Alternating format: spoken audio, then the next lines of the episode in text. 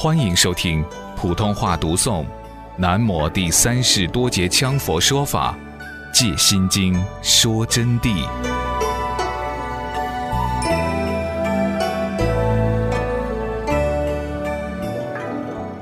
梵天是何许人也？梵天啊，不得了，也就是啊，四天王要听玉帝的调遣，玉皇大帝，但是玉帝要听梵天的调遣，所以。这是不简单的啊！但是我们的佛法的威神之力，梵天就无法比赢了。同时也可以看到，菩萨为什么不能拿到梵天，而梵天那个善业、有相之福报都能阻挡其他无相之光芒？这里面还有个大小的关系。因此，学佛法虽然学了正法，魔的力量也是非同小可的，不可轻视。还有护法的力量也是不一定就抵挡得过魔，要看什么护法。在西藏有一些护法啊，我没有给同学们详细讲解。今后有机会，我要谈谈内藏的一些法力给你们听。有时候啊，大师们的护法还要被魔擒拿绑来四脚窜蹄，所以修护法还要修最高的护法。当然说到这里，同学们就想了，我们上师讲科学。越讲越深，讲着讲着又返本还原了，竟然又好像说护法神了。我告诉你们，同学们，佛法固然是至高的科学，但是它里面包含着更高深的应用，那个应用就牵涉到佛的威力、护法的威力、护法圣神的威力，以及自心三昧所产生与宇宙相合的威力。三密的威力，因此是不能因为听了般若就把佛菩萨、护法神、护法他们否认得全部没有，这样子就落入断见。要空有无碍，才是真正的佛法。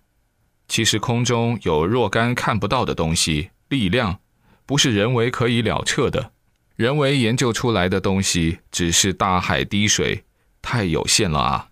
但仅凭人研究的东西，其实已经说明了空中的力量是无穷的，正是佛所说的“空本体就是色，空而不空的，看不到的是照常存在的”。比如无线电的信号，凭什么传递的呢？当然，这里面就有连接的东西，而且千变万化。那么，我现在还是书归正题。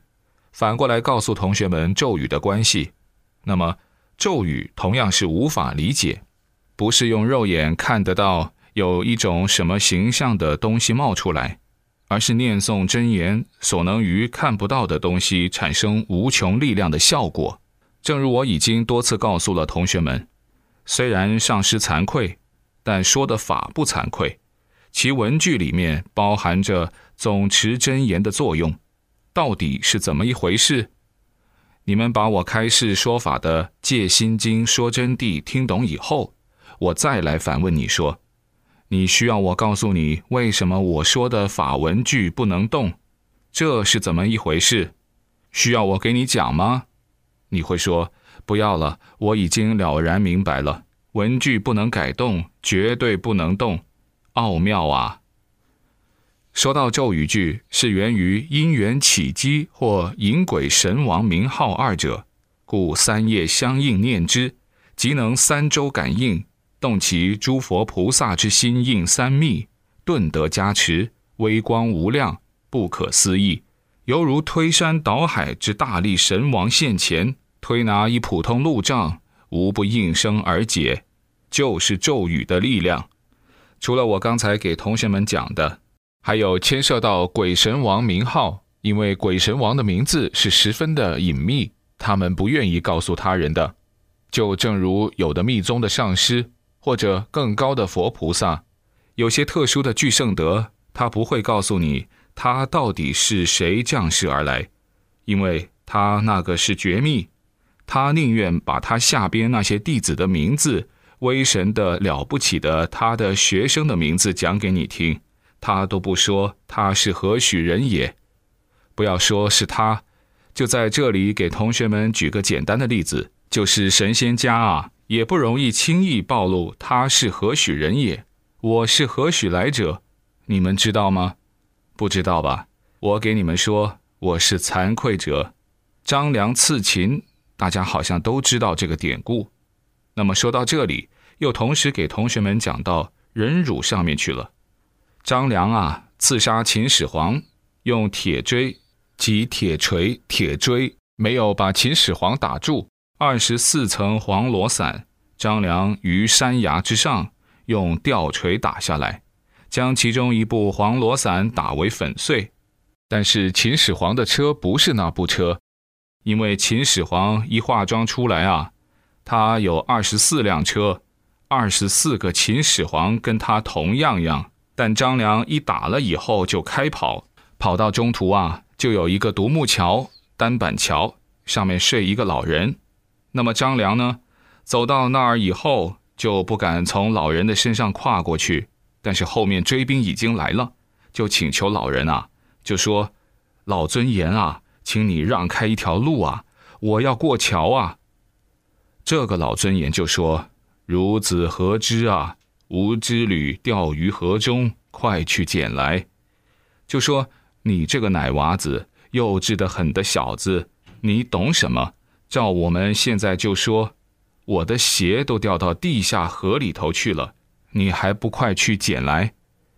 张良一听以后，往桥下展眼一看，有一双红粉靴鞋，他一个纵步就飞将下去，就把两只靴子提上，然后跳上来。为了礼节，也不敢冲过去。此时啊，这个老人啊，同样不让开位子，但是张良呢，就说。我把鞋给老尊严穿上，老人就把脚翘很高，正穿鞋的时候，他用力一蹬，这个鞋又掉到河里去了。又说：“孺子何知？你快去捡来。”又骂他。哎呀，张良真是没有办法，又跑去捡来。捡来以后又给他穿，他又一蹬，鞋子又掉下去了。老翁又说：“孺子何知啊？你快去捡来。”张良把他根本没有办法，因此有三顾炉中履这个说法啊，就下去把这个鞋抓起来。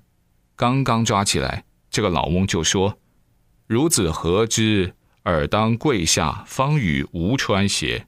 就是你要跪倒才穿得起吗？你怎么没有经验？呵，你站着做啥？”张良一听了以后呢，哎，管他的，跪倒就跪倒。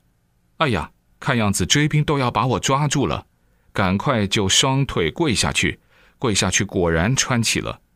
刚刚把鞋一穿起，只见老翁凭空一转，飞身而起，哎呀，飘然就站在桥上，好像是云雾中的烟团一样，那么轻巧。此时啊，张良就顿时觉得非同小可，就一下跪下去了，就说：“望仙翁搭救！”就喊一声。老仙翁就说：“你何必为刺客之流啊？”就指导张良啊，就说：“你为什么当刺客？呵，你为什么？”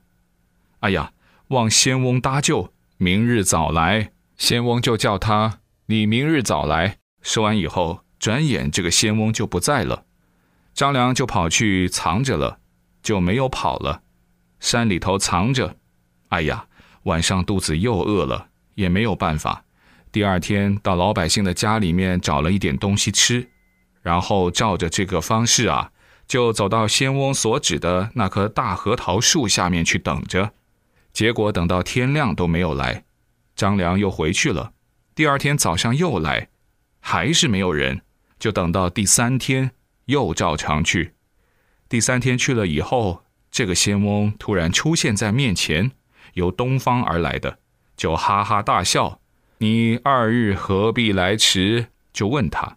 张良马上就跪下去：“师傅啊，我没有来迟，很早就来了。”仙翁讲的：“你何必来迟？”又再问他一句：“哎呀，弟子来迟，有罪该死。”张良就马上说：“本来没有来迟，你看人家的境界，这样子还要承认错误。”这个仙翁从怀中搜一本书出来，就拿给他。张良拿来一看，封面上有几个字，叫“奇谋胜算”，然后一下跪下去给仙翁顶礼，请尊问师傅仙名。仙翁哈哈大笑，然后就说了一首偈子：“我居住后十三年，得见黄石一片，即是无也。”说完以后，飘然就走了，就根本不报任何名字。仙翁尚如此德境，那么真正的大圣德是什么道德？你们不会了解的。哪里是世俗的凡夫能充盛啊？没有我执之心啊！仙翁尚且如此，大圣可参其肺肝然耳啊！后来过了十三年，两军交战，张良打到那个地方，在那个树下，就想到啊，曾经仙翁传我奇谋胜算之法，就在这儿传的。那么现在我要在这个地方来等我的师傅。坐着坐着的。突然，下面坐穿了，那些兵挖战壕啊，就把这下面掏空了，一下坐穿，哦，一下漏下去，然后发现底下有个石碑，石碑下面有一片黄颜色的，就像我们经书封面一样的颜色，那个纯黄，纯黄上面有个碑，上面写的是黄石公墓，哦，他才知道是原来是神仙黄石公。